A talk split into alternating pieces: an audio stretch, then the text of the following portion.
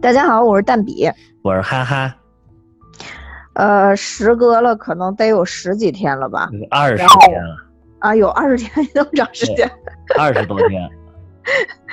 然后一直都没有录音，呃，其实最重要的原因是因为我这个嗓子实在是特别的不好，然后之前其实，呃。前面的连续几期吧，每次都有我们的听友评论，就说蛋比的嗓子怎么还没好？其实我是从一月九号开始，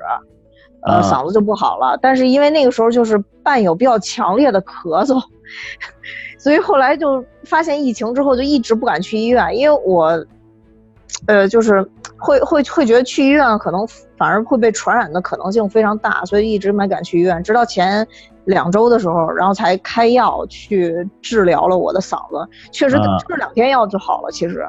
所以就是大家如果要是有病，还是尽早就医，尽早吃药。确实自己扛着，应该是这种免疫力还是扛不过，尤其像我这种，这个这个岁数已经就比较大了。啊，我一直以为是就是你又跟某院长去密密谋什么东西了。没有密谋，没有密谋，节目就搁置在一边啊！不要害怕，不要害怕，没有 没有，不怕，我一点都不怕。在主播界，你还是我内心的 number one，好吧？不用表忠心，不用表忠心，没事儿，一点都不怕。嗯，哎呀，主要现在这个时代不懂科技实在是太麻烦了。我空有一身本领，不会录音，你看就很 空有一身空有有一身空本领，还空有一身。哼，好吧。而且当时这个咱们那个就是他不是有催更吗？喜马拉雅顶上，然后就是几天之后，三天不是隔了七天啊？七天吧，七天之后一周没有更的时候，当时还提醒我一个说，您有十位。什么听友催您更新，然后就催更，然后嗯，到了又过了可能到二十天的时候，然后就就前几天吧，前几天又突然又给我发了喜马拉雅又给我发个通知，然后说您有两百位听友催更，我一听哇，有原来有这么多听友等着听了啊，就是催更，嗯，然后呢，然后也并没有录啊，然后呢，然后然后就哇，突然涌上了一种被需要的感觉，你知道吗？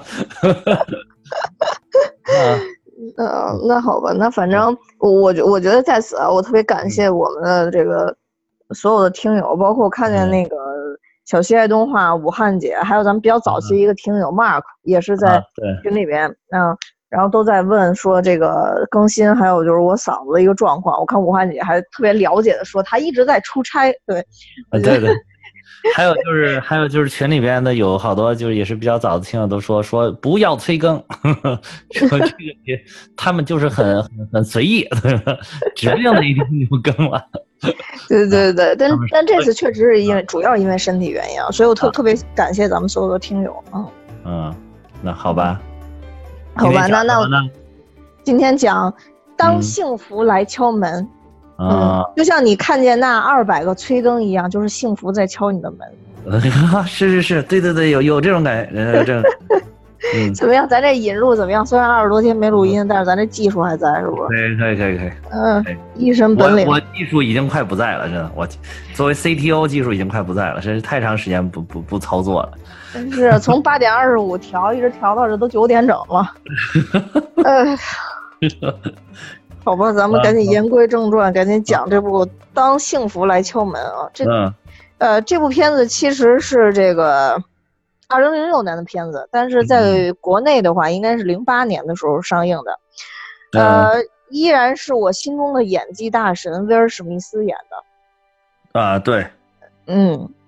呃，这部片子呢，在豆瓣呢，还还有一个就是他他和他儿子亲生儿子这个共同现役的。对，亲生儿子共同献艺，而且威尔史密斯其实前后带着他儿子演了，应该有两部影片吧？嗯嗯，就我所记住的。当然，演另外一部的时候，就已经是比较大了。他儿子就是一部科幻片，是吧？哪部？对，嗯，他儿子演那部叫什么来着？呃，也是那种落在叫什么《重返地球》吧？好像是。嗯，也是威尔史密斯带着他儿子，但是那一部就感觉一般了。不像这一部，这一部我觉得可能还是他那种纯真本身带着，应该是一部分演技，一部分就是他跟他父亲平时一种交流的状态。嗯嗯，所以这片子呢，就是也是一个真实故事改编的。嗯呃，在豆瓣呢排到了在豆瓣二五零榜上排到第二十三位，非常非常靠前。啊，到，现在为止的话，呃，一共有一百多万评价，有一啊百多万个评价，然哦后评分依然对对维持在九点一分。对，嗯呃，哈哈，就是刚才跟我大概说了一下，说他第一次看这个时候感觉这个片子一般是吧？哦，对，真的都好多好多年前，就是当时感觉就是也好看，但是没有觉得它属于那种就是无敌经典的影片，就是因为觉得就是个呃励志影片儿呗，就是这种感觉。因为励志影片儿不也挺多的嘛，我感觉。其实就是这回为了录节目又重新看，感觉还有点这种感觉。嗯嗯嗯嗯嗯，但是你你要说这个说起来呢，这确实是部好好影片，就是就不知道为什么就是它能够在豆瓣上就经典到这种程度，这个我不太清楚。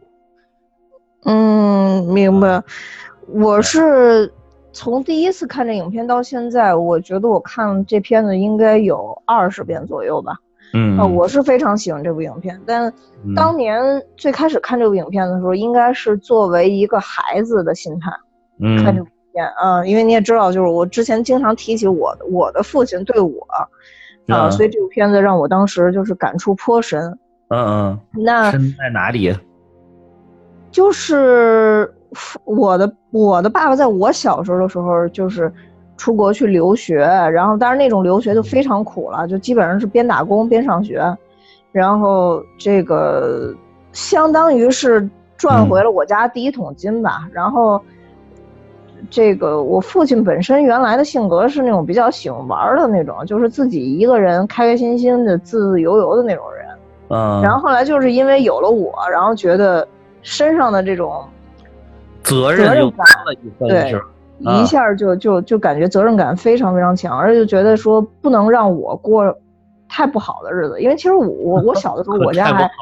还还很还还还就是还相对来说应该不是说说困难户吧，但肯定不算是特别好的一种生活。啊，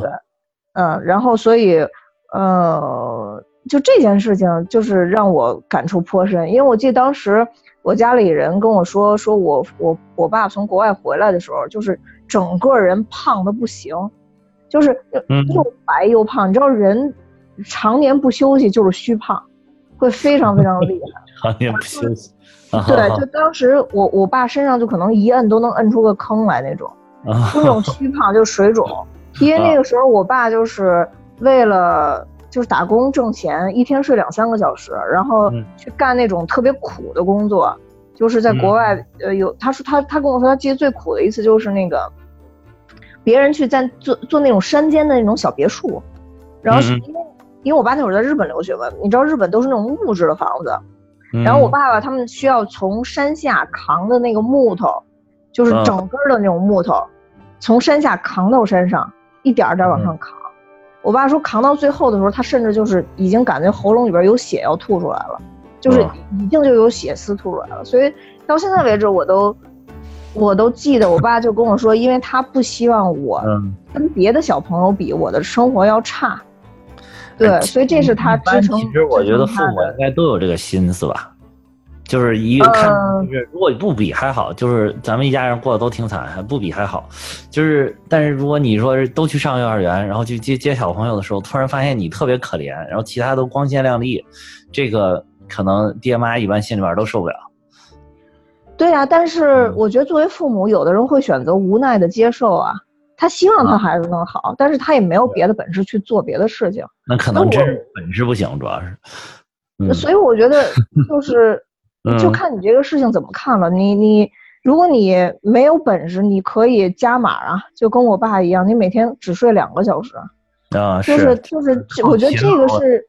对，我觉得这个是一个无无限的意念的东西在里边就是不要这样误导你爸，就是有本事又勤劳，你你这不能把他本事这一块儿给他这个对我我我是在解释你刚才说那个，你说所有的家长可能都都会这样，我是在嗯告诉你说不是所有家长都会这样。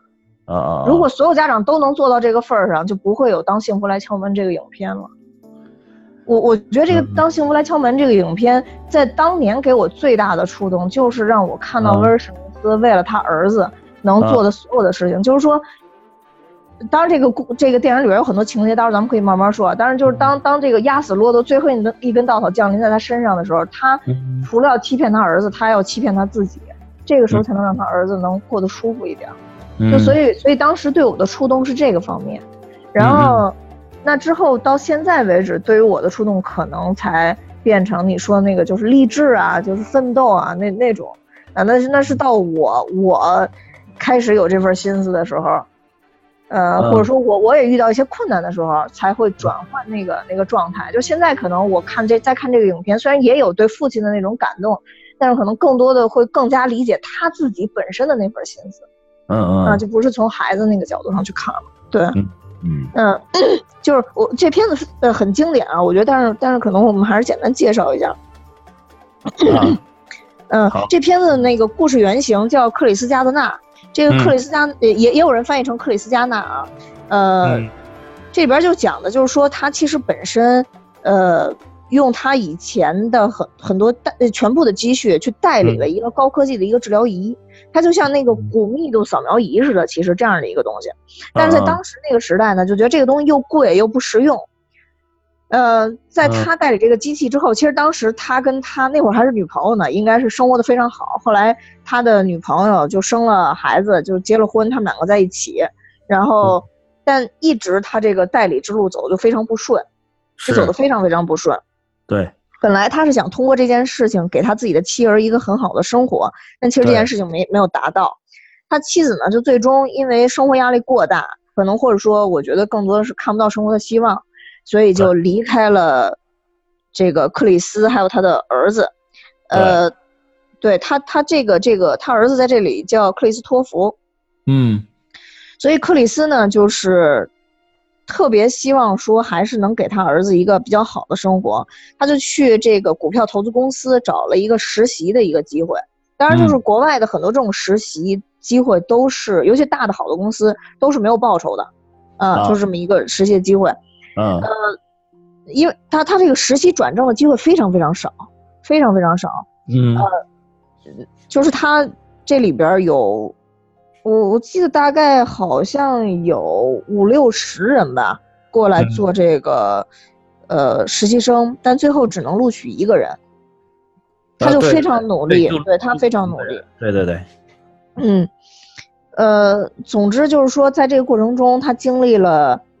呃，很多事情。首先，他的这个骨密度治疗仪一开始卖的不好，后来卖好了，刚刚卖好，他又面临征税的问题，因为征税的问题。他卖骨骨密度骨密度扫描仪的这个刚刚赚回来的钱又全部征了税，所以他一下就没有了交房租的这个资本。然后他和他的儿子就都被轰了出来。然后中间他又历经了在地铁站的厕所里面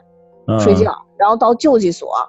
然后到最后，呃，一个转折，他又找到了最后一台骨骨密度那个那个扫描仪，把它卖了出去。后来他们又终于能住回了这个汽车旅馆。在这个时候，他又接到了通知，说他终于被这个，这这个公司录取成了正式的这个呃交易员。就在这个整个的过程中，是经历了其实还是挺多曲折的啊。但是这两部片子呢，就是还是我喜欢的那种风格吧，就是他们没有过多的那种争吵跟冲突。我觉得前半前前三分之一吧，就是他妻子还在的时候，还是有点闹心的。就是这也是我我不太喜欢这种片子的。就是前三分之一是我不太喜欢的部分，直到他他老婆一走，这部片子我就感觉完美。为什么前三分之一不行呢？就是很多争吵啊，就是很很很多的争吵。然后表现艰难嘛，你得有铺垫呀，前面。对，是是是是是这样的，就是，嗯，怎么说呢？如果如果是我拍这部片子，我可能就直接就是有一个背景铺垫。就可能就是他们两个人在一块儿了，就已经没有他媳妇儿这个角色了。他 他他媳妇儿就就已经走了。就是 我觉得这个每个人的可能看法不一样吧。我觉得从整个片子上来看的话，嗯，呃，起码可能可能他媳妇儿真的是绝望了，对他真的可能就是彻底的绝望了的那种感觉。嗯啊，所以在他比如说他想当这个股股票的交易员的时候，他跟他媳妇儿说，我可以去当一个实习生。嗯他媳妇儿就跟他说，那你就从一个是相当于销售，你现在又嗯倒退回一个实习生了。而且他媳妇说，股票交易员说你怎么不去当宇航员？就是 就是就不相信他，主要是，嗯对，而且我觉得就是，我觉得嗯男、男男的跟女的都有尊严，肯定都有尊严，而且嗯很多时候可能尊严在女女的心里，女生的心里可能会更高。但是我觉得在这个社会里面，就是嗯还是还是男男女还是不太一样嗯啊。就我我不是说什么女权不女权的这些事情啊，但是我、嗯我我我还是认可说双方在外面就是两个人在一起的时候，嗯或者说在家里两个人在一起的时候，尽量还是给对方多一些尊严跟颜面。我觉得这个还、还是尊重对方嘛，互相尊重嘛，这是个很基本的东西吧。嗯嗯对，所以嗯我为什么不太喜欢前前前面的这个部分呢？我就嗯觉得前面他媳妇儿对他的讽刺有点太多了，就是有点但是这个好像很真实，就是我看了那个什么，就是到最后，其实就是他最后又翻身了之后，他都嗯。没有、没有其其实他是没有原谅他媳妇儿，就是但是后来说是因为他的孩子，他后来好像还是把他媳妇儿接回来一起住，好像是这么，就就我好像在哪看了这么材料，啊，就是说，但是他其实对他媳妇儿 就是还是不情不愿的那种，就是觉得心里边是有怨言，哎，是有怨恨的，是有怨气的，这样，嗯嗯，嗯我我我反正觉得他媳妇儿不是那种嗯就跟他没有那么多默契在吧？我觉得，或者说没有那么多嗯信任在。当然，他媳妇儿这个演员虽然我是挺喜欢的，但是就是 桑迪牛顿，对对对，在这里边其实也是因为他演的好，世界里边啊，尤其现在西部世界有他嘛，嗯对他主要是在这里边演的好，所以才会招人讨厌啊。啊，就是反正我是不太喜欢，确实很真实，而且就是他其实呃，嗯。比如说那个撞车，就是也是另外一部奥斯卡影片，其实也是一个很嗯。很正正确的一个影片。他在里边演的，嗯对对对，他在里边演的片子都是那种就是比较有气质的那种那种但是在当幸福来敲门，就是很显然她是一个就是比较底层的那种那种女生那种角色，对所以演的是挺不错的，但是就是她她他的这种态度态度，对我我是不太喜欢的，嗯其其实有的时候吧，这个怎么说呢？你要是要说一个，就是大家对于一个比如说好妻子、好媳妇儿的一个评判，那应该是你应该对你的老公有足够的信任，是吧？对吧？就应该就或者你有足够的信心，应该不是信任，就是有足够的信心对他，就是你你我就是你会适时的鼓励说啊，你一定可以的，你不要你不要着急，假以时日啊，找到机会，然后这个当然是最完美的嘛，对吧？但是他这种呢，可能也比较现实，就是对，老娘嫁给你，从来就没想着是一辈子要吃苦的，对吧？你我觉得，谁嫁给某个人，难道是就奔着吃苦去的？我或者说就是是就是一个话题，就是说她嫁嗯给他，倒不一定说非就说吃苦，就是可能有有啊有一点就就太低了。这个我觉得可能就是说啊，起码要稳定，就是啊就是我觉得就是就是有一做种公务员这件事不稳定。对女性可能是需要安全感吧，她这是等于是她造成一个极其不安全的感觉，就是我今天卖出去一台这个什么骨密度扫便携式骨密度扫描仪，我才有钱去干这个干那个。如果卖不今天如果不开张不开壶，这这一天或者明天可能就要饿肚子，然后这个房租可能交不起，这这个下个月可能就住不到这儿了。对啊对啊，就是就是这种感觉常。年生活在极其不安的这个这个不安的这个感觉当中，就是所以就是时间长，久而久之，可能就渐渐渐渐失掉了这个耐性，也对老公失去了信心，然后就是老奚落他，其实等于是，对对对，你说用这个词儿特别好，对，就是他就嗯老奚落他嘛，就嗯其实就是他已经对这个生活绝望了，他认为就是眼前这个人不会给他带来什么安定，他其实可能比如说呃这个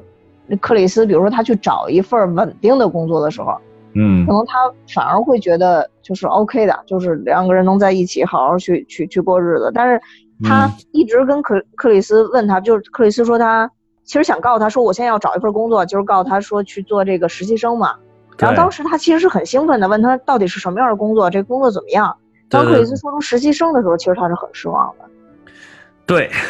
其实你要让在我看来，就是虽然这个是实习生，但这个明显听着高端一些。这个就是明显那个股票经济，对吧？就是搞金融，就是你你换句话说，就是你去干嘛的？我是搞金融的，对吧？那个你说你干嘛我是搞销售的，哇塞！一听就是你这个虽然那个搞销售是正式的，但这个是其实他那你看他那个推销的那个，我觉得也没有多正式那工作。对，因为他他就相当于他是拿了那个地区的代理权嘛，他等于是个老板。哦，是个小老板，但是就是在那小老板，因为他可以在到处卖，是吧？啊，对对对，是相当于那个城市它是垄断的，但但这个东西它卖不出去，你垄断也不管用啊，就其实是这样一个状态。嗯嗯嗯，对。所以说他可能一听啊，就是又变成实习生，实习生都是那种大学毕业生才去实习呢，对吧？没工作的一个才才去实习生，就这种，所以对，哎，所以他就很失望嘛，因为他他自己。就是我觉得这女的不容易就不容易在，其实她也一直在打工，而且她这个工作其实就很容易，可能就没有工作了，因为这个这个片子背景是好像是一九八一年，就是经济很萧条的时候，所以如果她不去做这件事情的话，她不去做这个女，那不她应该是个女服务员吧，应该是酒店那种女服务员，如果她不去按时上下班的话，他可能随时会失去这个工作机会，那他家唯一稳定的收入就没有了。嗯。所以他肯定压力也很大，呃，这就是他们产生矛盾的一个点。就他他做不到像李安的夫人那样，就是完完全全的相信自己的老公可以把这个东西，对对，就是可以给你一直养到三十多岁，是吗？对对对对对。对。但是呃，从另外一个角度上讲呢，其实他妻子的离开对于他来讲，反而可能是一种这个促进。促进，对，你看他之前一直都卖不出去，对，但他媳妇儿走了以后，他反而都卖出去了。完了，就是就是怎么说呢，媳妇儿克他，防人，是不是？一点不旺夫是吧？不旺夫，对你长得太柴了，你说把那面相太柴的不行，你知道吧？你 一定要圆润。你又知道？不要担心，你吃胖一点没关系，不要担心，对吧？脸圆点好。哎呀，对，那说我的呗。哎，这对啊，你没听出来吗？对，反正反正就是他他妻子跟他就是颇多的在这方面的不和吧，于是就在，嗯，他儿子过生日的那天，嗯，就是啊，然后俩人又大吵一架，然后第二天他妻子就跟他说，我就是要离开了，我对对对，他要他好像也要去，他要换个城市哈，就是去那个在也是其实也是去找新工作吧。对，就是他说他妹妹的男朋友有一家饭店啊，他其实也是去那个饭店当服务员，他觉得这个工作就是机会，就很珍惜嘛，因为实在找不着工作嘛，然后呢，所以就是就去做这件事儿嘛。其实我觉得就是在咱们在现在这个时期，就等于像像疫情还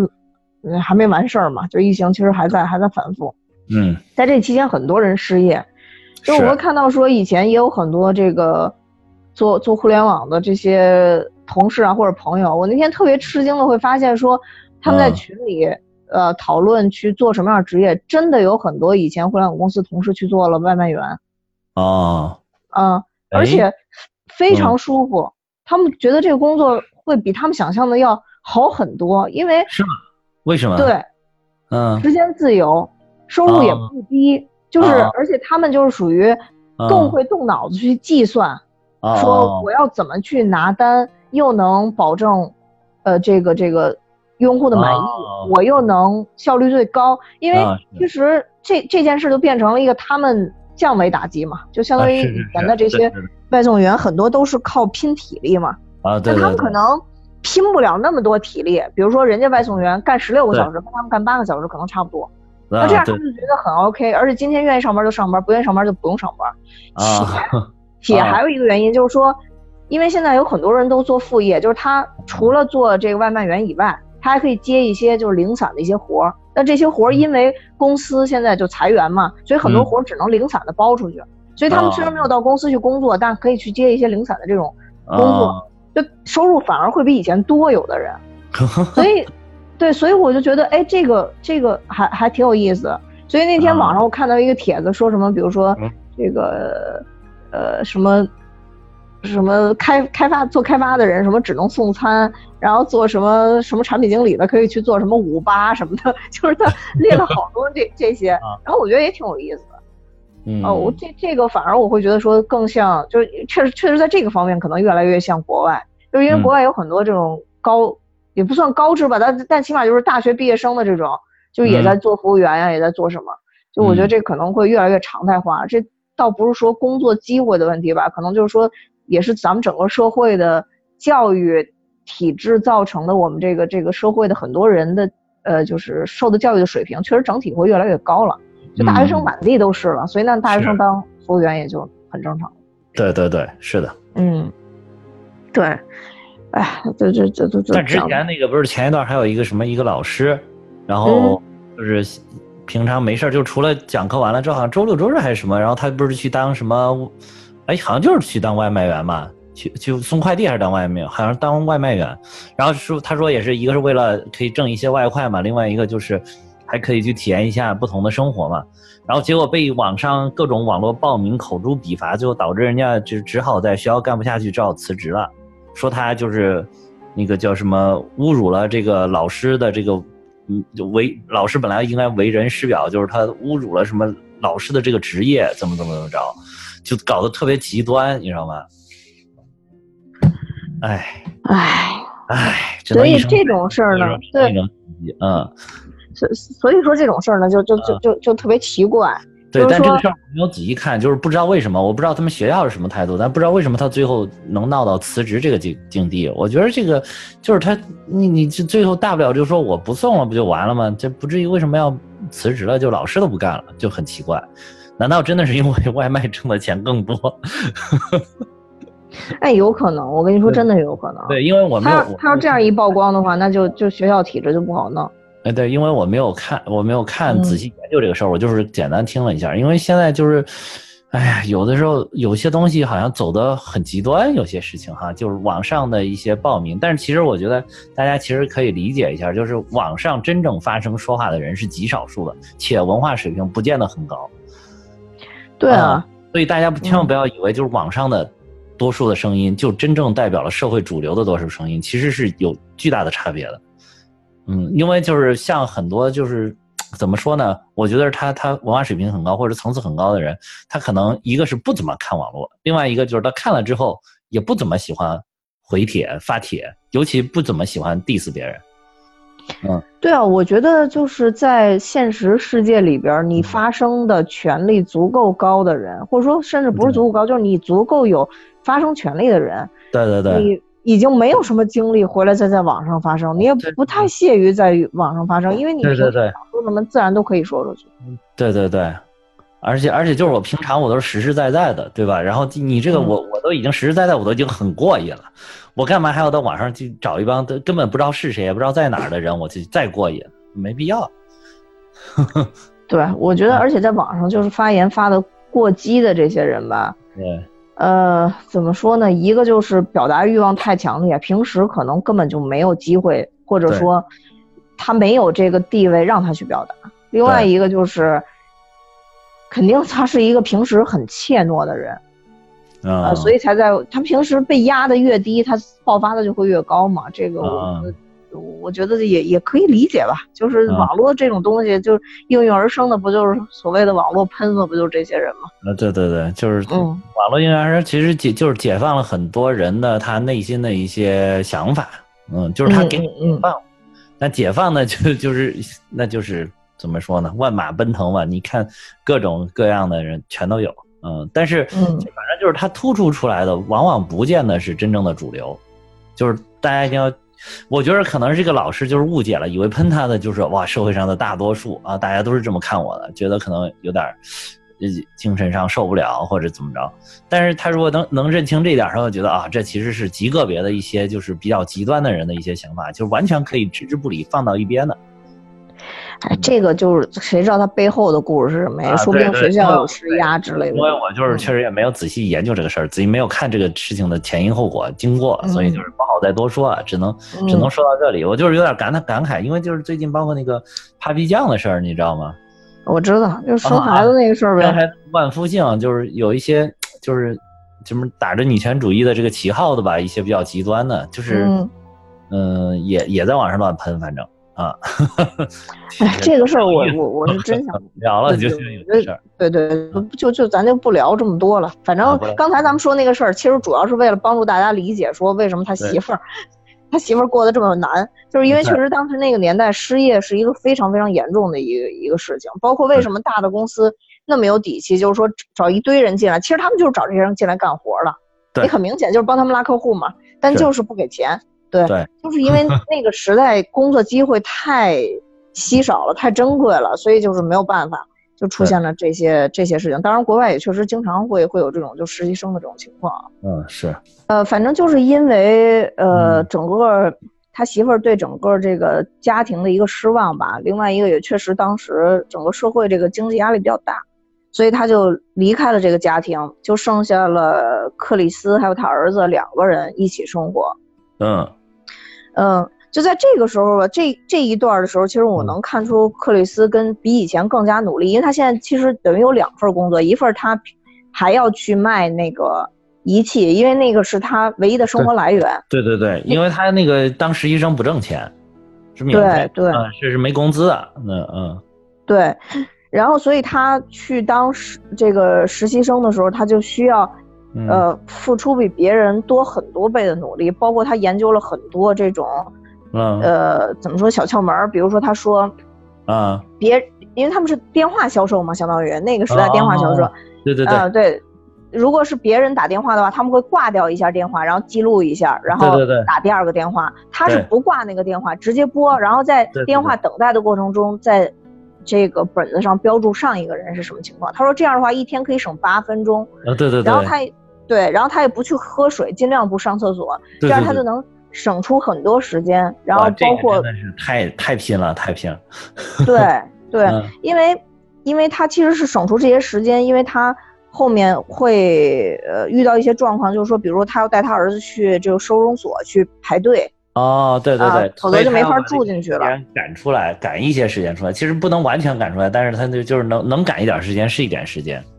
对对对，然后到周末的时候呢，他还得去拜访各种医生，因为我看到他那个有很啊。多其实并不是说医院啊，就是那种私人诊所比较多，对对。然后他还要去要去要拜访这些医生，然后他儿子在这里边也特别听话，就是周末反正你说怎么样，我就跟着你去，就就大概就一直跟着走是吧？这样，嗯。对对对，跟着走，嗯。然后就觉得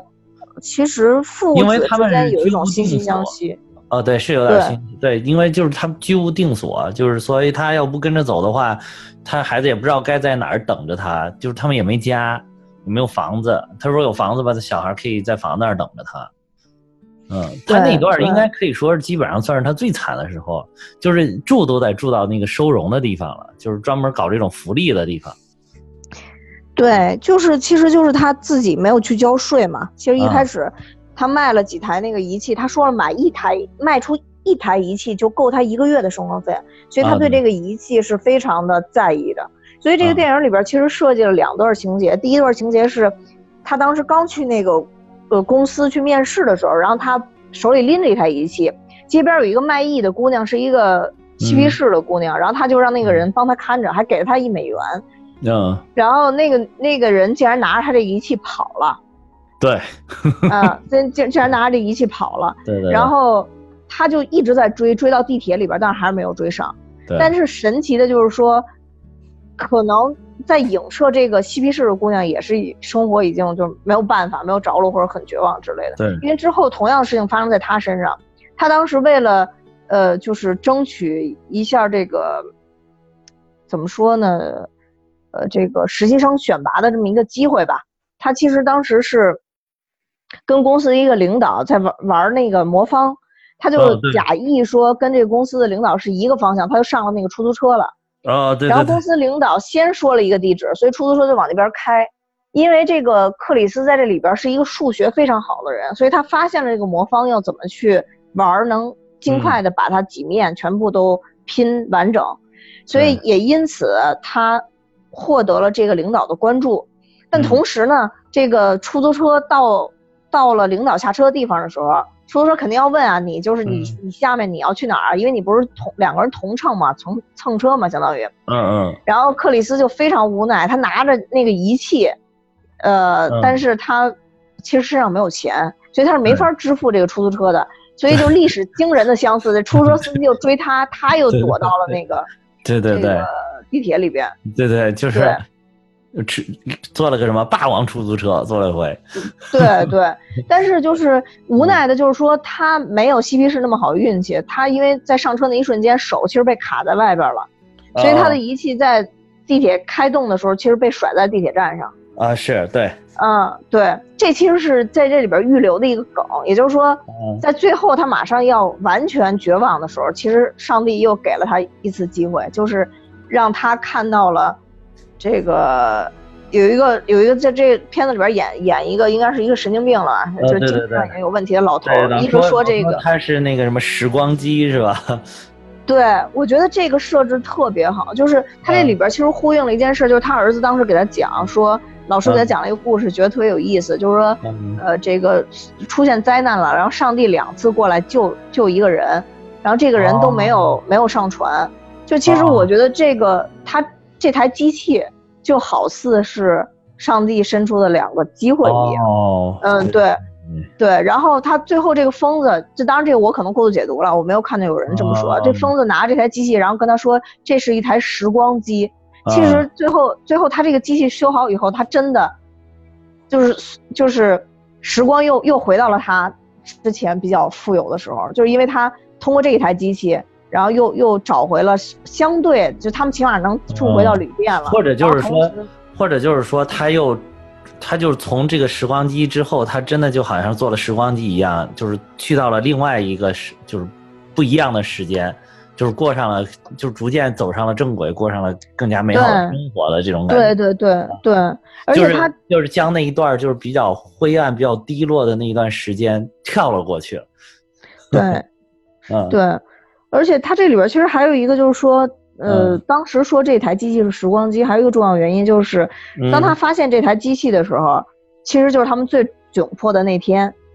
就是他们最窘迫的那天，所以这这台这台机器就是一个转折，就是他们拎这台机器回去的时候，发现房东把他们的东西都扔出去了，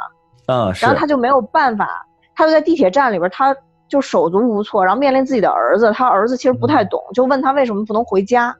嗯他又知道他不能回家，因为他回家交不起房租，他又不知道去住在哪儿，所以他只能跟他儿子说：“我们用这台时光机回到以前。”其实他们玩了一个恐龙的游戏，啊是是然后当对，然后把他儿子其实骗，也不是说骗到，就哄到了厕所里。其实我相信他儿子也是懂一些的，懂的，但是但是就是觉得这也挺有意思，然后就跟着走。其实哎呀，但是那点看着挺心酸的，就是真的一个老父亲的良苦用心啊。对，没有嗯。办法，他那会儿就是嗯他能做就是欺骗自己，然后也欺骗自己的孩子，这样显得生活没有那么苦。但嗯其实等他儿子进入梦乡的时候，就是这部片子里边给我触动比较大的有两两个点，也是威尔史密斯两次在这个片子里边流泪的点啊。嗯。就是第一个点就是在这个厕所里边，嗯，因为他他进去以后，他为了他们俩能休息，他把厕所门给锁了嘛。哦对对对。嗯，对。但是中间其实有人会，也许半夜啊或者凌晨呀、有人会去敲这个厕所门，因为他们要进来上厕所，他就不给人家开门嘛。哦 对。然后这个时候他就使劲捂着他儿子的那个那个耳朵，但他就禁不住就眼泪流下来，因为因为在那个时候他是极端绝望和害怕的，对对就是在那个时候，任何一个人冲进来，就代表他最后一个安全的居所也将失去，所以那个那个点是我特别特别能理解的一个点。就我觉得那个，我觉得吧，他那会儿伤心，主要是就是一个男人对于自己一个，对于自己怎么说呢？其实对于自己的一个否定，其实是，就是觉得自己怎么连给孩子提供一个能够安居的一个地方，就是哪怕一张小床的一个地方的能力都没有，其实是深深的陷入了这个自我的否定、自我的悔恨，或者是就是这这个之中，我觉得是一种对于自己的，对于自己丧失了信心，或者也不能说丧失，不是丧失信心，就是对于自己是有一种否定，就是一种极端的否定，然后所以才会导致自己非常的伤心。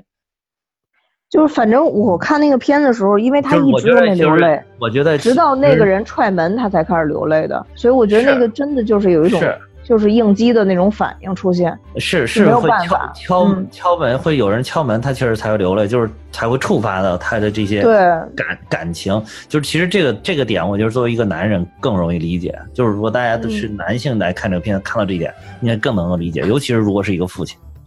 嗯当当一个你你你一个父亲，作为一个父亲，连给自己的孩子连一张小床，安安就是很舒服的一张小床，能让他睡觉的这么一个，他都提供不了的话，他其实是有的时候是一种非常深深自责，就是觉得自己是特别失败的一个人，特别失败的一个男人，就是，其实是是是是这样的，就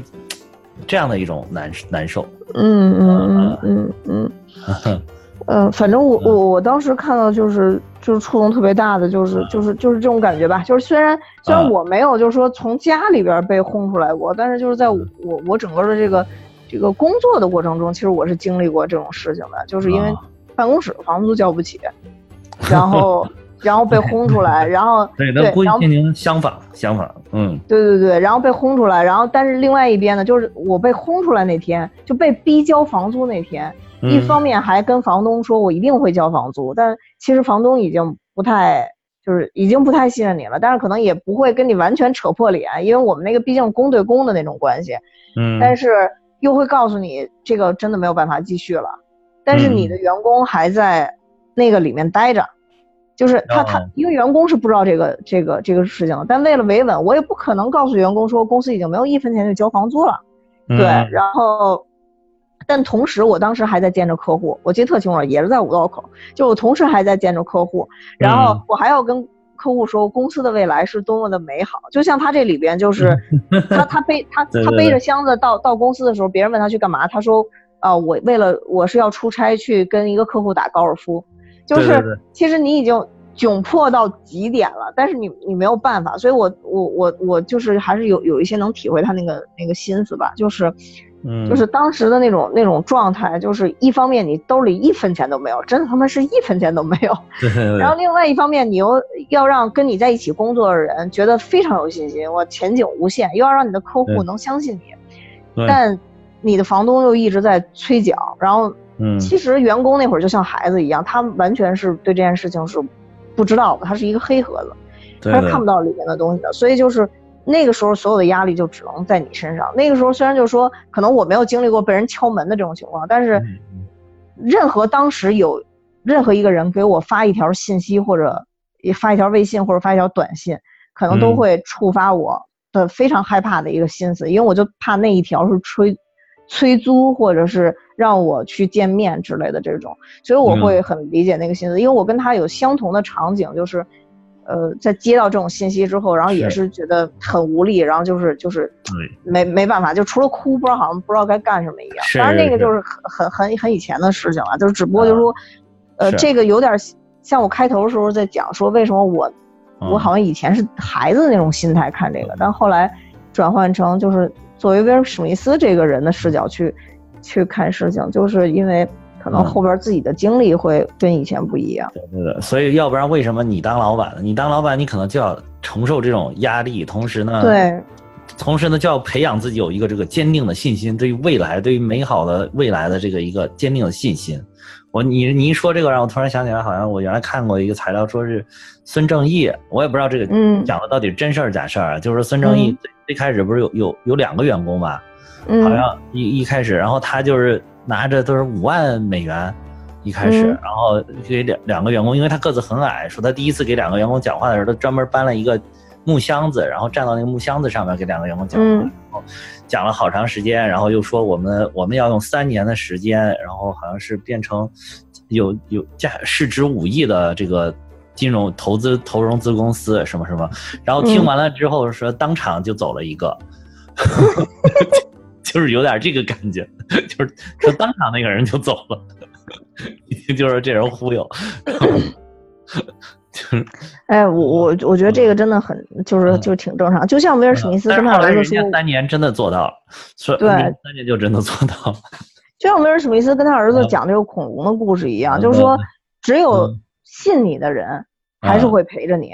啊就他儿子其实也他妈看不见恐龙，但是他儿子可能愿意信他，所以他才他才会会陪着他。对，对对不信你的人就是那就那就让让他走就好了。对我觉得孙正义还挺逗的，就尤其这次疫情，不是说啊他们往美国，他也他也往国外捐东西嘛，然后人家一说中国东西就不好什么的，人说那我不捐了，又都给退，又给拿回来了，给给给我逗得够呛。对我觉得这人也是真性情中人。嗯对，那反正就是他，他在这个整个的片子里面吧，就是我觉得威尔史密斯是一方面，另外我觉得他儿嗯。子确实也是非常的出彩。就比如说这个这个表现他儿子有一段，就是当时他其实已经好像是把那台机器卖出去之后吧，嗯。然后他儿子就是看到一块巧克力，其实他当时就问他儿子说：“你是不是想要？”他儿子说：“呃，嗯，不就不要了。”后来他跟他儿子说：“你你还是吃一块吧。”所以那一块儿就是也凸显你会觉他儿得好好好懂事儿是吧？你也觉得对对，特别特别暖心，特别懂事儿的那种。我就觉得他这个其实这里边就是等于他的孩子给了他就是非常大的动力，还有给了他很多很多的温暖。如果不是这个动力和温暖，他可能也如果单凭他自己一个人，他可能也没有这么坚定的信心，就能够这样的坚定不移的走下去。对，你看他后来就是他们两个在收容所住着，或者到厕所去住着。他儿子其实有一些不解，但是好像在起码这个片子整体都没有表现出他儿子有什么过多的抱怨，只是说他一定要跟他父亲在一起。对对对，对对，他也是一直在说我要跟我儿子在一起，就包括他一开始他那个呃父他媳妇儿有点想把他儿子一起带走的时候嘛，他也就是坚定的表示说你根本养不了他，只有我才可以，说我要把他留下来。但其实是就是我看那个也就是就是对他真实事情的一个介绍，就是说其实他媳妇儿真的没有想带孩子，嗯就是跟这里边，嗯这里边不也是他一说，就是他媳妇儿很很很很简单的就同意说放弃，就是对他孩子的抚养权了，就自己一个人走了。其实就是说真正的情况，就是说他他媳妇儿就是没有想带孩子，就觉得孩子他也养不了啊，就就不想带。所以这也导致他就是后来他都已经发达了之后，他可能对他媳妇儿也不愿意，啊，就是。但没办法，可能就是还是孩子的生母吧，所以啊对，啊对，这个啊 对，就是这样。嗯。对，嗯，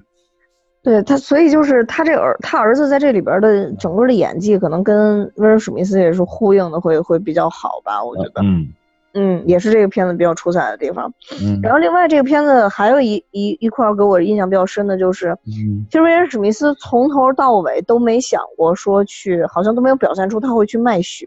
就是卖血去直接哦去、怎么说卖完血的钱去交房租，或者卖完血的钱哦去买吃的之类的，好像都没有。哦都没有，他直到到最后是没有办法了，因为他那个那台骨密度扫描仪其实坏了嘛，就被那个神经病拿走的时候，不知道怎么着，反正就中间反正是坏了。坏了坏了，嗯。对他需要我们去买配件，但他真的手里是没钱了，所以他那个时候去卖了血，买了嗯。血，卖了血之后竟然去买了配件。嗯。对，所以这块我觉得也挺有意思的，就是他如果买了配件，修好这台机器，如果那个那个老那个那个医生不买了，对呀、我也觉得美国人真是，就是我 买一个修好的东西干嘛？我我要是买，我应该买全新的呀。对，所以我就觉得好像也在表达那个医生其实对他是很很照顾、很宽容的。帮助哈，是吧？对对对嗯对对，所以他卖血那块儿我印象也也挺深的。嗯，呃，就是也感觉他真的就是没有别的可以可以再再更多的去出售或者售卖的东西了。对，反正他这个就是一开始对他这个就是始终就是处在一个就是不停的绝望、绝望、绝望、绝望的境地。对，嗯，就是告诉你人生没有最差，只有更差。不是，哎你你只要反弹了，那之前那个就是最差。你要不反弹，你就还有更差。就反正我觉得就是做好还有更差的准备吧，就是你好的时候也做好有 差的准备，差的时候也做好有更差的准备。嗯，你这一碗毒鸡汤非常的好。对毒这个现实生活，现实生活给给给我上了课的。然后这个呃，这段我就刚说卖血那段，我印象也挺深的。然后还有一段，其实可能是个小细节吧，就是他们嗯去这个收容所排队，不是每天五点就要过去排队嘛？其实他那个嗯。床位因为有限，所以有大批的这个流浪者，对，呃，都其实是排不上床位的。是，他有一段是他们在那儿排队的时候，其实有一个镜头是一帮年轻人，大概有嗯。四五个年轻人吧，坐着豪车啊开车呼啸而过，然后啊。紧接着镜头就带向他们排队的这这这这条队，你就啊。会发现就是说，穷富差距真的在任何年代都存在，而且其实啊都很大，在那种、嗯。对在那种情况下，这些年轻人是不会懂他们的疾苦的。是是是，啊、而且还有一段就是说，这个他们为抢这个收容所的位置，因为他每天下班一下班就得赶紧带着他儿子过来过来排队嘛，对，所以在这个呃上公交车的时候，他嗯从来不排队，他他都是拎着他儿子往上冲，然后这个时候就对，然后这个时候就会有一个看起来穿着非常考究的白人在跟他嗯说、说啊，你不让小姐先，不让女士和小姐们先上车吗？呃，这个不是基本的礼仪吗？就是啊你看那个片子的时候，你会觉得去你妈礼仪，就是 我要活命。就是苍饮食而知礼节啊，他对这苍蝇对没错就是很他一点都不识知什么礼节，对，要什么礼？没错没错，就就就是就是那个时候就是觉得我我活着最重要，所以就是对，每每一个每每一个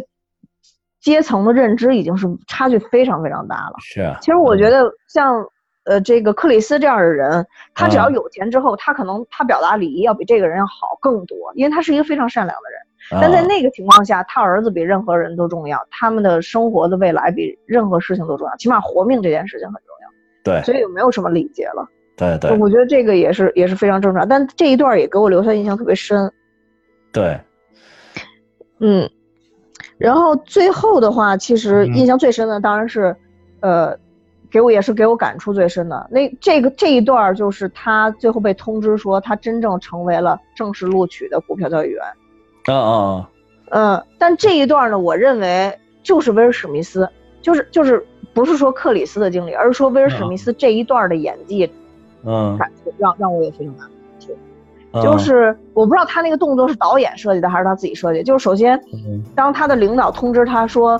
呃，嗯你明天还是要穿衬衫来嗯嗯啊、因为你今天虽然是最后一天穿实习的衬衫，但明天是你呃第一天穿衬衫当正式工。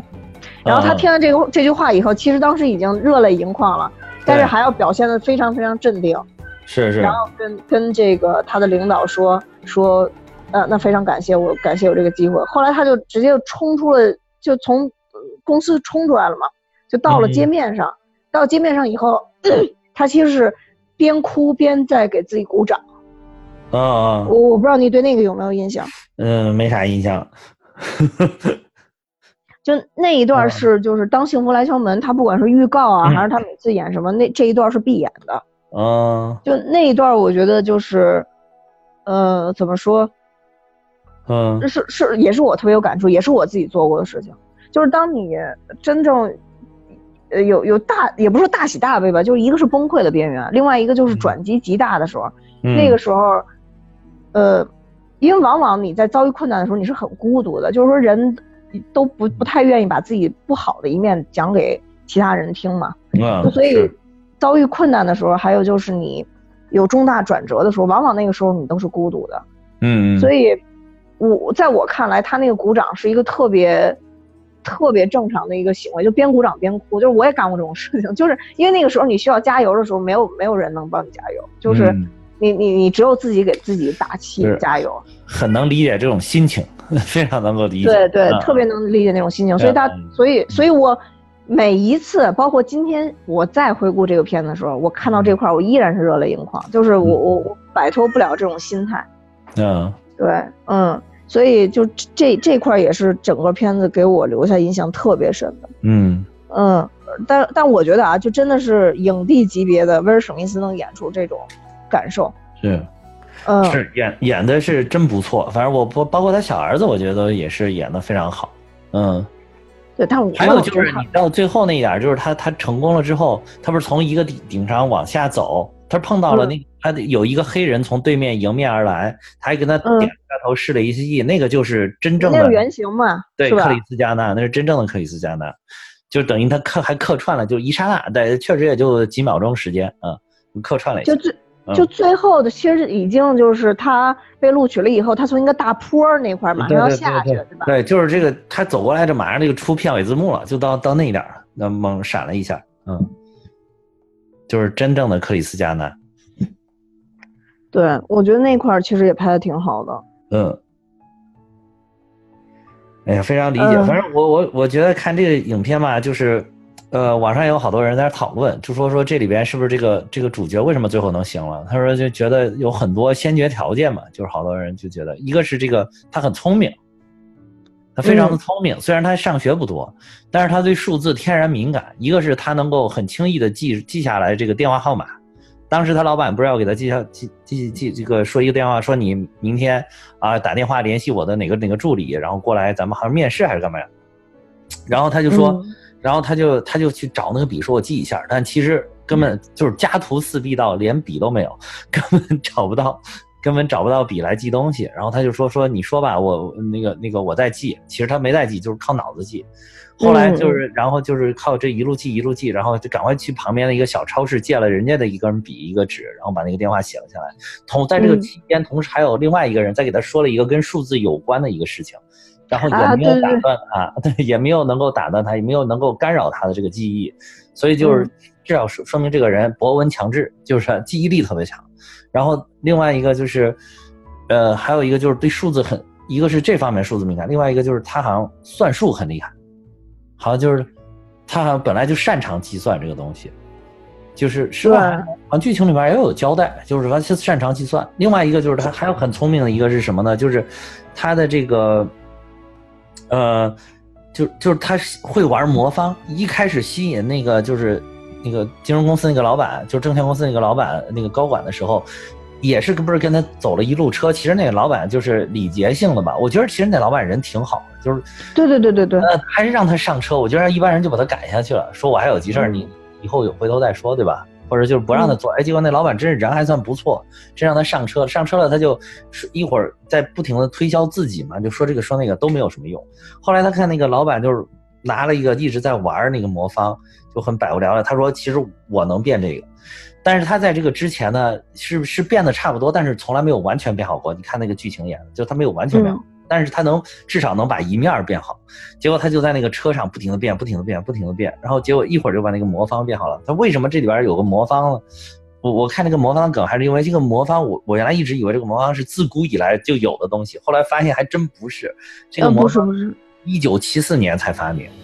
就是一个叫卢比克·埃尔诺的人发明的这个魔方，在英文里面就叫 Rubik's，就是其其实就是用他的名字来那个命名的这个魔方这个东西，就是这个叫卢比克·埃尔诺这个人，一九七四年发明，他这个演的应该就是八十年代的事事情。对吧？对，这八一年，嗯，对，八一年的事情，就是等于说这个魔方刚刚发发明没几年，正是就是大家比较热，社会的一种热潮，就是你要是能把魔方变好，不像现在，现在小朋友哗哗哗十几秒钟变完了，你说几面都变完，就是个当时就是你你那个是那会儿，你就谁要能把这个魔方玩透，会代表着你这个智商很高，所以他就能在短短的这个路途当中把这个变完了之后，就一下让这个。呃，这个证券公司的老板非常的震惊，就是对他也产生了一个非常深刻的印象，啊，还我觉得这是也是就是应该说是这作为一他的一个基本的能够成功的一个基本的条件，就如果你是一个特别笨的人，那恐怕是不行。嗯嗯嗯。另另外还有一个就是他遇到了几个贵人，就是一个是这个是个贵人，另外还有一个公司就是他的一个客户的那个公司的老板，我真的觉得也是人特别好，还还请他和他孩子一起去看那个什么。棒球比赛是吧？还坐在 VIP 包间，对我真觉得就是他在那个里边也认识了好多，就是他那个那个地那个高管的朋友，就也对他以后就是做业绩有在实习期取得非常好的成绩都有的非常重要的作用吧。所以就等于说你人就衍生出来就是人，咱们再努力再怎么着，你一辈子其实还是需要遇到几个贵人，可能你才能够真正的在某些点上给你有一个飞跃。嗯，对，其实他那那天去看，嗯，对他其实那天去看球也是进对了一个圈子，对对，嗯，就是他进去了之后，尤其是那个其他这个高管的这个这个老板的其他的朋友一看是老板带过来的人，那可能就是自然而然就对他高看一眼。你们你没看对他说话那个态度，就是明显有一种哇，这个大老板带来的，这什么什么什么人？这到底是就是心里边有点，这所以就啊兄弟怎么怎么，然后就搞得，然后所以对他后面做业务也非常有好处。我觉得这个就怎么说，就是我觉得就是一定要辩证的看这个事儿。就是如果他只有这些东西，他他只有他的基本的素，只有运气，他不努力的话。他不是那么拼命的去去去干活，去去拼命的想要去获得这个实习的机会，想要去获得在实习当中的成功，就是在不停的努力的话，那你肯定也是不行的。但是如果就是你只是我，你只会死努力，但是你你真的是一个天赋极其的，就是匮乏的一个人，可能你就是脑子也不够使，那恐怕你也获不得这么好的机会。就是勤能补拙，但是补不了所有的。对，其实就是机会来了，他抓住了嘛。因为那个人其实，你说就是他那个贵人，就这个老板，其实一开始跟他说给他二十分钟，但他也是因为公司的一个事儿，对他没抓住。但他后来又想了一个招儿，对，去人家家说他猜我到这周围，然后过来跟人家去道一下歉，就说那个人白等了，我没来。但其实那个人也是提前走了。对对对。呃，只是提前几分钟，他只是晚后几分钟错过而已，所以那个人一看他这样说，也觉得有点不好意思，所以就说哦，那那咱们一块儿去看球吧。对对对。然后就是这样，然后再加上他带着他儿子，他儿子又特别可爱。对。就都是加分。所以说，哎，你从这个角度说，说他他儿子他也是贵人，一方面是给予他的精神上的支持，另外一看还有他在这边就是可能正好因为那个那个。他老板也有那个那个老板也有啊个孩子，他们年纪相仿，正好就觉得好像还能在一起玩嘛，所以就在说，那你跟我们一起走吧。然后就是对对对，啊，反正就是，但是我觉得就是你要就是完全的强调他就是遇到了贵人，就是因为他有主角光环，脑子好使。我觉得这个也是绝对不对的啊。就是如果你那你根本就你作为一个人，你从来没有过就是竭尽全力的那种努力，然后然后就去抱怨说是什么。天妒英才啊，就是怀才不遇啊，那你是毫无道理的。对你，你你是你这 根本就这种人就非常非常多。这个我觉得是社会上的大多数，不能说是绝大多数，但是是大多数。就如果你没有就是竭尽全力的去为一个目标、为一个事情去做做了拼搏，然后就开始怨命运的不公，我觉得这个是没有道理的。啊，而且还有就是说，如果命运一开始对你不公，一次、两次、三次，如果你没有继续持续的坚持下去，就放弃的话。那我觉得你也是不对的，对啊，是要有一种越挫越勇的勇气才行。嗯，就是我觉得啊，即使我们自己这个没有越挫越勇的勇气的时候，就周围的人，或者说当然就是这社会上的人，有这种勇气的时候，其实我们也并不知道别人经历了什么。对，所以这个时候也也也不要太酸。啊，就是 别人只是抓住了机会，而且就是像就像这个电影里边说的时候，可能就是上帝也给我们机会了，但是您没好好抓呀，对吧？嗯，对对对对。哎，所以就平常心就是最好的了。对，是，嗯嗯。那行了，这里边我觉得整个电影其实，我觉得好像还重点的场景我们大概都讲了。嗯，但他对，但整个电影的这个这个体会吧，我觉得可能是每个人的体会还是不一样的。比如我跟哈哈的体会可能就不太一样，对，但总体来讲都不影响它是一部很好的影片。对对对对对，嗯，我只是我只是我也承认它是一部很好的影片，我只是一直没理解它为什么能就是被评价高到这种样子，因为我一直觉得它无非也是一部就是励志影片而已，而且就是励志的影片，我觉得挺好看的励志影片挺多的。对，我觉得这里边其实也也是，就是好像各个都到位了吧。威尔史密斯的演技也到位了。就是我觉得可能是不是因为有始皇加成，所以说这部影片就是格外的励志，格外的好。对对对，我觉得是这样的。嗯嗯，那行，那我们今天就到这儿。如果大家有机会的话，就是反正这部片子现在在网上哪哪都可以直接看啊。对，如果还没有看的，就去看看吧。对对对，我就是在网上直接补的。嗯。嗯，